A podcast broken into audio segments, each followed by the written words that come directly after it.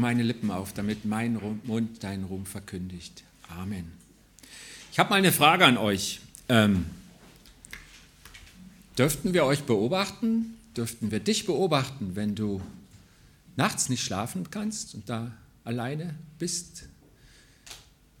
Dich irgendwelche Gedanken nicht loslassen? Oder was auch immer da passiert, ja? Also ist ja schon indiskret, ne? Und ähm, wir werden das jetzt mit dem jungen Luther machen. Wir gucken einfach mal, wie es ihm so geht, wenn er nachts nicht schlafen kann.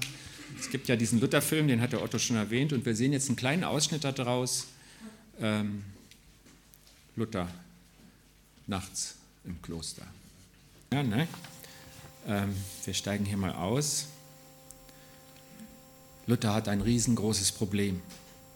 Er sagt, ich lebe im Schrecken vor dem jüngsten Gericht. Und er merkt, dass es nicht richtig ist, aber er sagt, ich habe gewagt zu denken, Gott ist nicht gerecht. Und dann beschuldigt er ihn und sagt, er setzt uns befleckt mit Sünde in die Welt und dann zürnt er uns unser ganzes Leben lang. So erlebt er es und es war nach diesem Ereignis nicht zu Ende. Im Rückblick sagt er, es war viele Jahre, die ihn das getrieben und gepeinigt hat. Martin, sag, was suchst du? Einen barmherzigen Gott.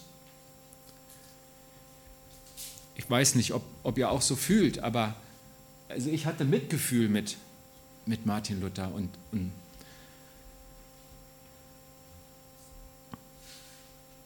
ich wünsche jedem Menschen, dass er Frieden in seiner Seele hat. Und ich glaube, das tut Gott auch.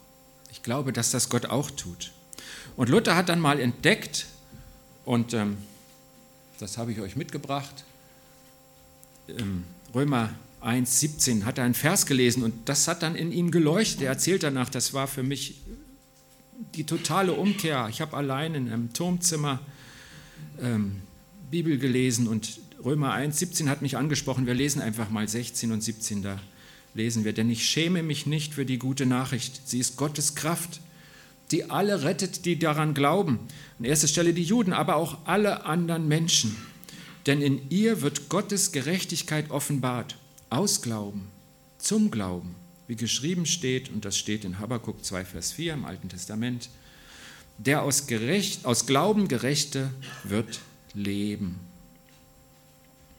Und wir haben es schon kurz gehört, der Otto hat es schon mal äh, aufgezählt, wir gucken noch mal drauf. Luther hat dann die Entdeckung weiterentwickelt und er war Theologe, er war inzwischen Theologieprofessor an der Universität in Wittenberg und hat dann gesagt, es ist eigentlich ähm, alles basiert auf, auf Jesus Christus, allein Jesus Christus, dieses Sola oder Solus. Äh, aus dem Lateinischen heißt auf Deutsch allein, nur das, einzig das. Allein Jesus Christus, der wahre Mensch und wahre Gott, schafft durch seine stellvertretende Hingabe am Kreuz ein für allemal die Rettung für jeden Menschen. Jeder, der an ihn glaubt, ist vor Gott gerechtfertigt. Und das ist so der Basispunkt, der tragende für die anderen drei Punkte. Allein durch Gnade, ohne jedes eigene Zutun. Und das war für ihn die Riesenbefreiung, weil er sich so eine Mühe gegeben hat, hat sich gequält und ähm, hat an sich gelitten. Aber er hat entdeckt, ohne jedes eigene Zutun wird der Mensch von Gott gerechtfertigt. Und allein durch den Glauben, nur durch die Annahme Jesu Christi für mich persönlich, empfange ich, empfängt jeder Mensch die Rettung. Und das vierte, was er gesetzt hat, allein die Heilige Schrift ist die Quelle für das Wissen über Gott und den Glauben an ihn. Deshalb ist sie, die Heilige Schrift, der Maßstab für alles christliche Reden und Handeln.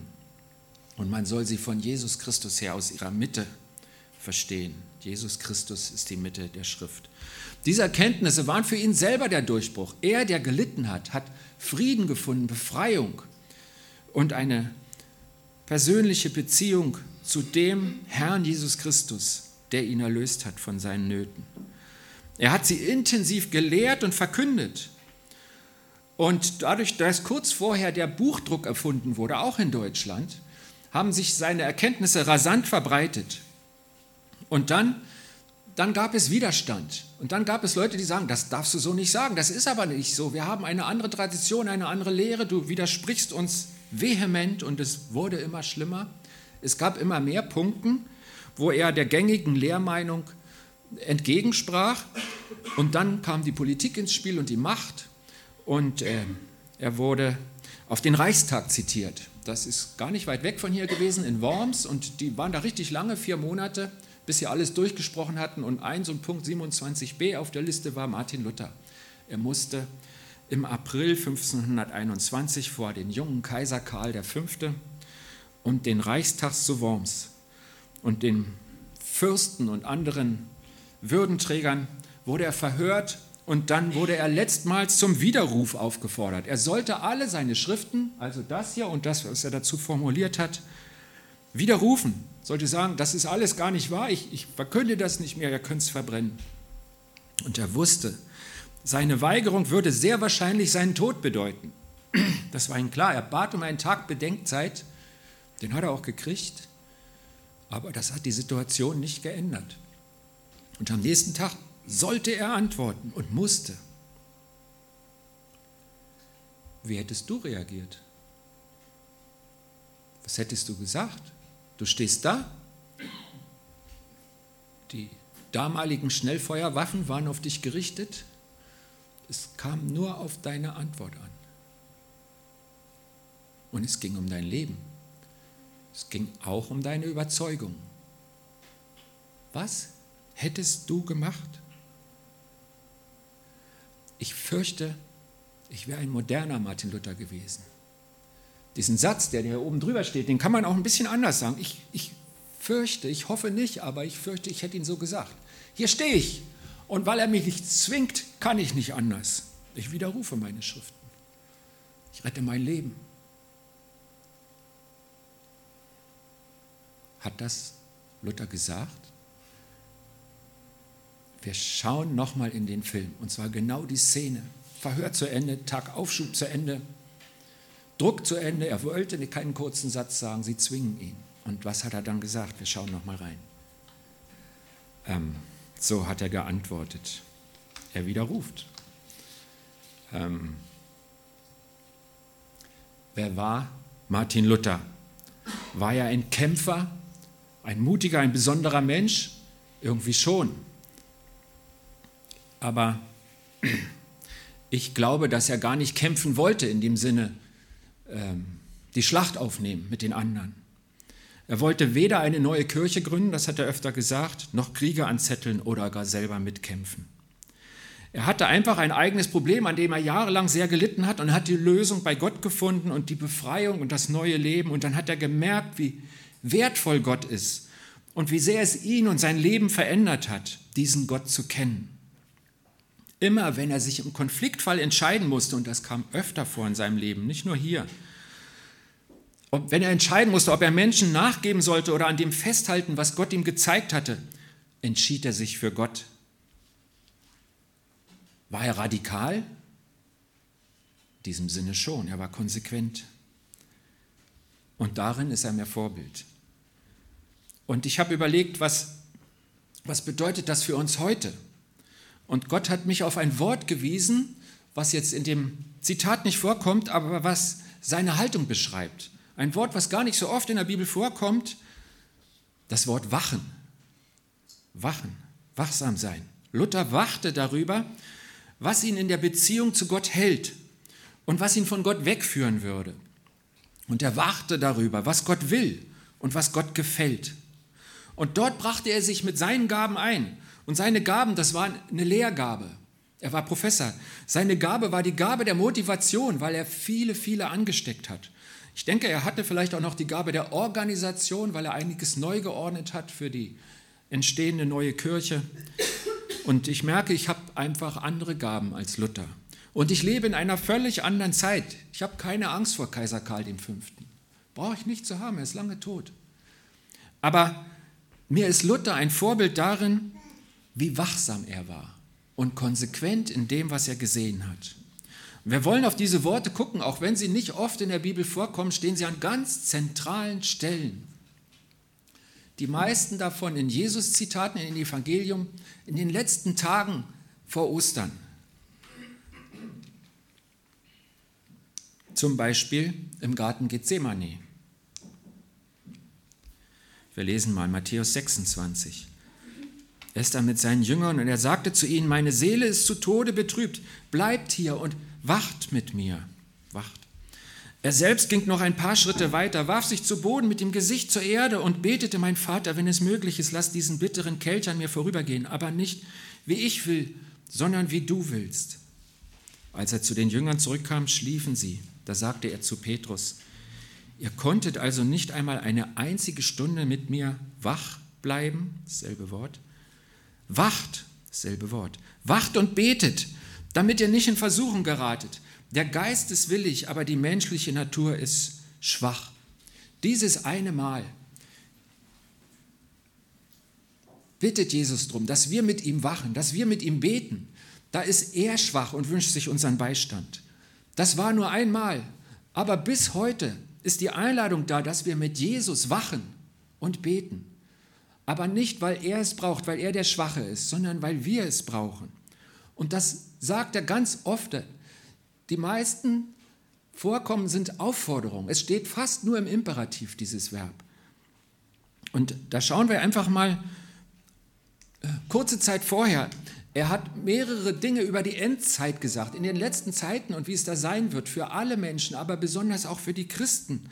Und er, er schließt dann so ein bisschen und sagt, seid also wachsam, denn ihr wisst nicht, an welchem Tag euer Herr kommt. Bedenkt dies, wenn der Herr des Hauses wüsste, in welcher Stunde in der Nacht der Dieb kommt, würde er wach bleiben und nicht zulassen, dass man in sein Haus einbricht.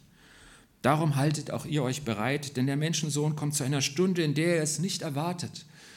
Jesus scheut sich nicht, sich mit einem Dieb zu vergleichen. Nicht, weil er sagt, ich bin ein Dieb, sondern weil er sagt, es ist so unvorhergesehen und, und einfach nicht planbar. Aber ich gebe euch einen Rat, weil es so ist, weil ihr es einfach nicht wissen könnt. Wacht, seid wachsam, bleibt wach, haltet die Augen offen. Und wenn Wachen und Beten die Verbindung mit Jesus ist und Jesus in dem Bild der Dieb ist, wenn ich mit dem verbunden bin, der kommt, dann brauche ich keine Angst zu haben, oder?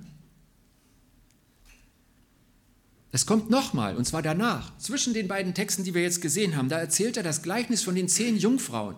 Wenn du es nicht kennst, lies es nach, Matthäus 25, die ersten zehn Verse. Und das ist so ein anschauliches Bild davon, dass es durchaus Menschen gibt, die von Gott reden, sich an Gott halten, denen aber was ganz Wichtiges fehlt.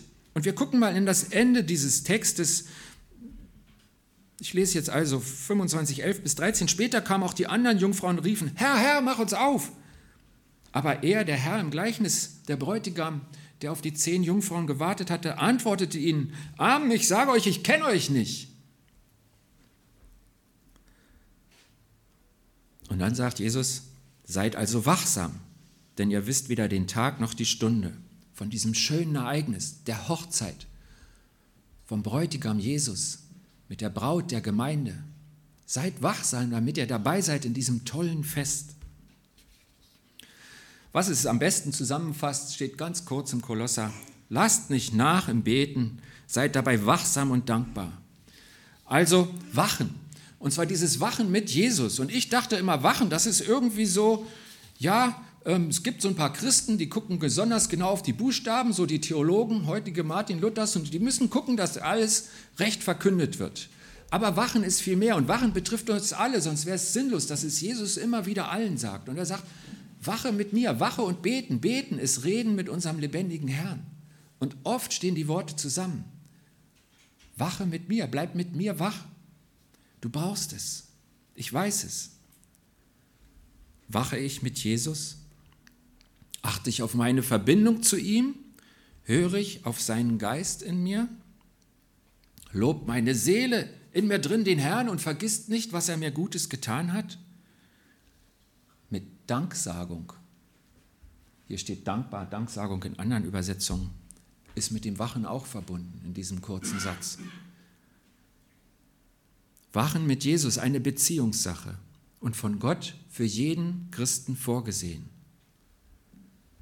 Also wachen. Und wachen kann ich auch mit meinen Gaben, mit meinem Verstand, mit meinem Wissen vom Wort Gottes. Was habe ich mit Gott erlebt? Was habe ich über Gott erfahren und erkannt? Wofür stehe ich? Wofür bin ich bereit zu kämpfen? Soll ich kämpfen? War es doch ein Kampf? Der Petrus schreibt mal an die Gemeinde, seid nüchtern und wacht. Er verbindet das Wachen mit dem Nüchternsein, diesem, diesem analytischen Blick, wo wir unseren Verstand gebrauchen. Euer Widersacher, der Teufel, geht umher wie ein brüllender Löwe und sucht, wen er verschlingen kann. Es gibt eine Gefahr. Wappnet euch dagegen, schlaft nicht, lasst euch nicht eilen, sagt nicht, ist alles nicht so schlimm, ich habe ein bequemes Sofa, was auch immer. Wir sagen es ja nicht so, aber manchmal verhalte ich mich so und das ist schlecht. Bin ich wachsam?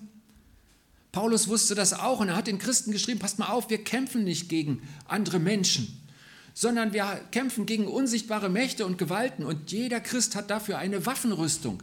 Ihr könnt verschiedenes anlegen, um euch zu schützen. Macht das doch. Und wir gucken mal in den Ende dieses Textes von Paulus, in das Ende. Und er, und er schreibt uns da, ähm, wir gucken einfach drauf, das ist immer das Beste, in die Bibel zu gucken. Allein die Schrift haben wir gerade gehört. Setzt euch den Helm eurer Rettung auf, das ist so das letzte Element, was er da hat, und nehmt das Wort Gottes, das Schwert, das der Geist euch gibt. Und direkt danach im nächsten Satz sagt er, betet immer und in jeder Situation mit der Kraft des Heiligen Geistes, bleibt wachsam und betet auch beständig für alle, die zu Christus gehören. Bleibt wachsam und beständig. Das beständig bezieht sich nicht nur aufs Beten, sondern auch aufs Wachen in, im griechischen Kontext. Und ähm, die Aufforderung, weil wir gegen unsichtbare Menschen kämpfen, dann seid doch nicht schläfrig und nutzt das, was Gott euch gibt, damit ihr leben könnt. Und seid wachsam und seid im Gebet mit Gott verbunden. Und ich glaube, das hat Luther getan. Und das gilt uns heute auch. Das ist nicht gebunden an irgendeine Staatsform der Monarchie oder ähm, theologische Streitgespräche. Das hat mit deinem Leben zu tun. Was bedeutet Wachen heute? Was meinst du denn? Was bedeutet Wachen heute? Hier ist jetzt mein Bild, dein Bild. Und was bedeutet Wachen für mich, für dich? Was könnte es heißen? Und wir haben die Fährte schon gesehen in den Bibelstellen, die wir gesehen haben. Es könnte heißen, wachen und nüchtern sein. Wachen und nüchtern sein, die Augen aufhalten, die Ereignisse um mich herum prüfen. Was geschieht? Wie denkt Gott darüber? Wie würde er es bewerten? Was will er, dass ich tue und sage? Und, und was sehe ich da? Und jetzt sage ich Beispiel, ich sage euch, was ich sehe. Ich weiß nicht, was du siehst. Ich sehe, dass es eine starke Tendenz gibt, eine Gefahr, ein Trend, der längst unterwegs ist, dass die Ehe als Institution aufgelöst wird, dass es andere Formen gibt, die man als gleichwertig behandeln und betrachten muss. Und äh, eine ganz unglückselige Sache ist, dass jetzt die Menschen Kinderrechte installieren wollen und dafür das Grundgesetz ändern. Die Rechte der Kinder haben bisher die Eltern vertreten. Und in den neuen Gesetzentwürfen kommt das Wort Ehe und Familie überhaupt nicht vor. Jetzt frage ich dich, wenn die Kinder Rechte bekommen und nicht die Eltern diese Rechte vertreten, wer vertritt sie dann? Und was passiert, wenn das der Staat ist, das Sozialamt, und sie nicht damit einverstanden sind, was die Eltern ihre Kinder lehren? Ist das das, was wir uns wünschen? Ist das gut? Die Gesetzesvorlage ist jetzt im Parlament. Es gibt Initiativen, die dazu aufrufen, die Bundestagsabgeordneten anzuschreiben. Das sind Sachen, die ich jetzt sehe. Die Auflösung der zwei Geschlechter. Ich habe äh, Flüchtlinge, habe ich geholfen bei einer Bewerbung. Und dann stand da Küchenhilfe in Klammern MWD. Dann haben sie mich gefragt, was ist das? Ist das Teilzeit oder Vollzeit? Was soll denn das heißen? Ja, wie hättet ihr denn das erklärt? Da kann ich mein Biologiebuch wegschmeißen, ich finde die Erklärung darin nicht. Aber du kriegst richtig Ärger, wenn du das nicht schreibst in der Stellenausschreibung. Ich sehe, dass die Schere zwischen Arm und Reich auseinanderklafft. Bevor ich Theologie studierte, habe ich Geografie studiert in den 80er Jahren. Und wir haben gelernt, Deutschland ist ein Land mit einem relativ großen Mittelstand. Und das ist gut so, weil es viel zum sozialen Frieden beiträgt. Und seit ich das gelernt habe, trifft das jedes Jahr weniger zu. Die Schere klafft auseinander zwischen arm und reich, jedes Jahr mehr. Das heißt, Einige Reiche werden immer reicher und es gibt immer mehr, die arm sind. In Deutschland. Jetzt, warum eigentlich? In meiner Bibel steht, die Ungerechtigkeit wird überhand nehmen, je mehr die Zeit auf das Ziel, auf das Ende zugeht. Was sehe ich? Ich sehe, dass wir in Europa die Grundrechte außer Kraft setzen, zum Beispiel das Recht Schiffbrüchiger aufgenommen und in einen sicheren Hafen gebracht zu werden. Zum Beispiel das Recht, wenn ich mich bekehre zum christlichen Glauben, dass ich dann nicht in ein Land abgeschoben werde, wo ich bedroht bin aufgrund meines Glaubens als Konvertiten. Das passiert in Deutschland 2019. Es gibt auch heute noch Sklaverei, die in manchen Bereichen sogar zunimmt. Sexsklavinnen, auch in Deutschland. Es gibt Sklaven in arabischen Haushalten, in den Botschaften in London oder Berlin. Niemand überprüft das. Man guckt weg, weil man es nicht handhaben kann. Juristisch ist es nicht möglich. Es gibt Arbeitssklaven, zum Beispiel beim Bau der Fußballstadien, der WM in Katar, glaube ich, ist es. Es gibt gute Maßnahmen gegen die Erderwärmung, die von allen ernstzunehmenden Wissenschaftlern erwiesen ist.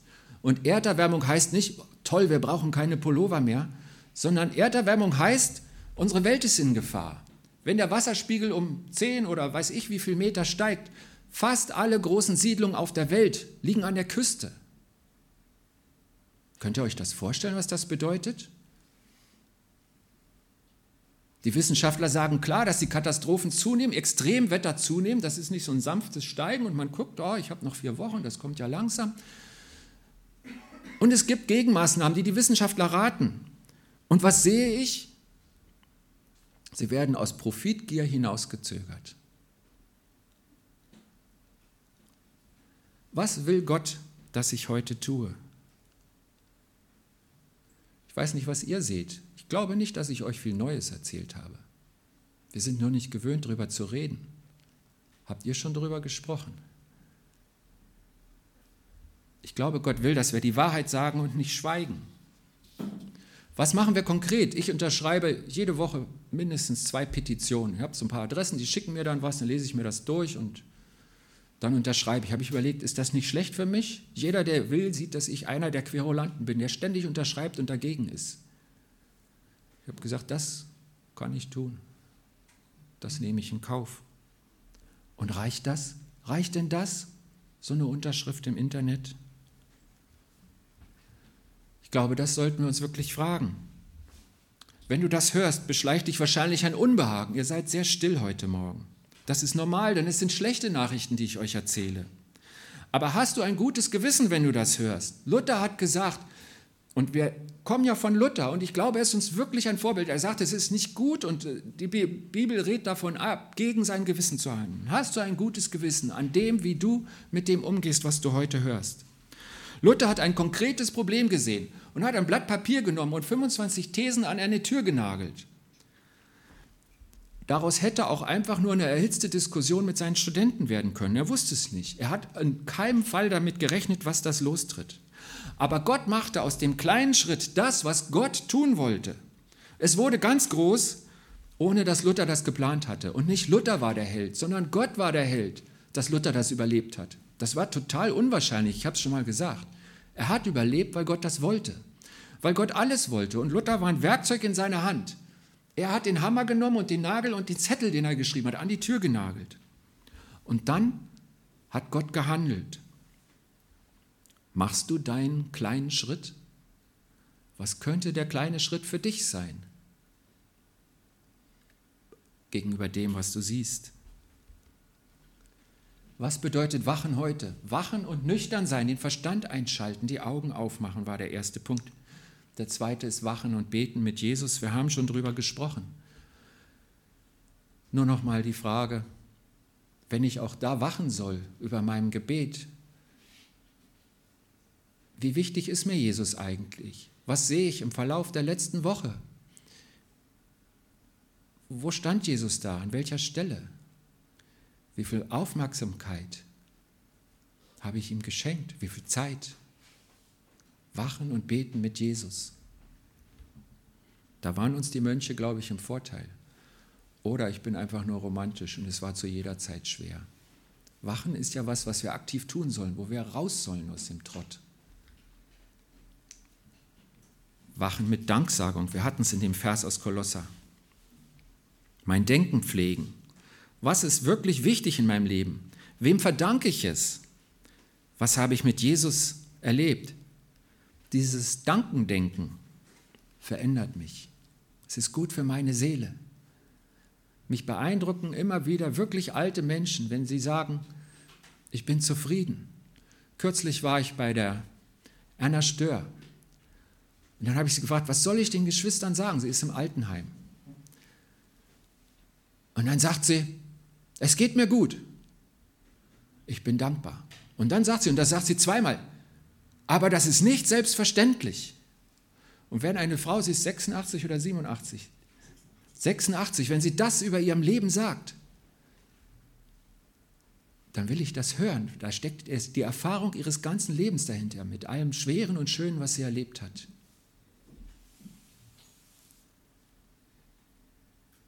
Danken denken, darüber wachen, das ist der dritte Tipp, den uns die Bibel selber gibt.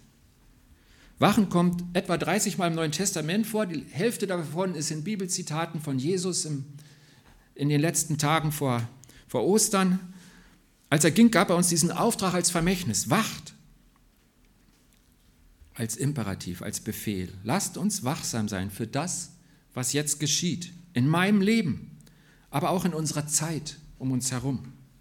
Lasst uns wachen im Gebet, im Leben der lebendigen Beziehung zu Jesus. Und lasst uns die kleinen oder auch gar nicht so kleinen Schritte tun gegen all das Falsche, das Gott uns zeigt. Luther hatte nicht beschlossen, die Revolution anzuzetteln, aber er hatte beschlossen, wachsam zu bleiben und zu tun, was Gott ihm sagt. Darin ist Luther mein Vorbild. Daran erinnert mich der Reformationstag, der Lutherfilm. Er hat gesagt, hier stehe ich, ich kann nicht anders. Natürlich hätte er anders gekonnt. Er hätte einen anderen Satz sagen können. Aber er wollte nicht. Denn er wollte wachsam bleiben und er hat das gepflegt, was in ihm lebte, in der Beziehung zu Gott. Und er wollte keinen Schritt zurück. Er ist mir ein Vorbild. Es war ihm eine Herzenssache und es ist gut, wenn diese Wachsamkeit, diese Konsequenz auch in unseren Herzen ist. Ich bete.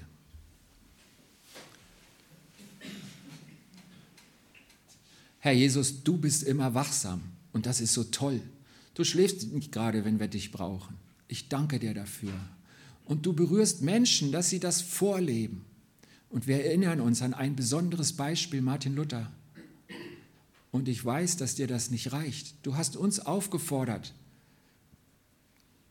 mit derselben Konsequenz zu leben. Und du hast uns nahegelegt, und zwar mehrfach und in drastischen Worten, wie in dem Gleichnis von den Jungfrauen, dass wir wachsam sein sollen, dass wir Verbindung mit dir pflegen sollen, dass wir den Geist empfangen sollen, ohne den wir nur Fans sind, aber nicht Teil deiner Familie. Und ich danke dir, dass du alles für uns getan hast und dass es sich lohnt, wachsam dir zu folgen, an dem Platz, wohin du uns gestellt hast. Lass diese Gemeinde ein Platz sein, wo deine Kinder wachsam sind. Segne uns. Amen.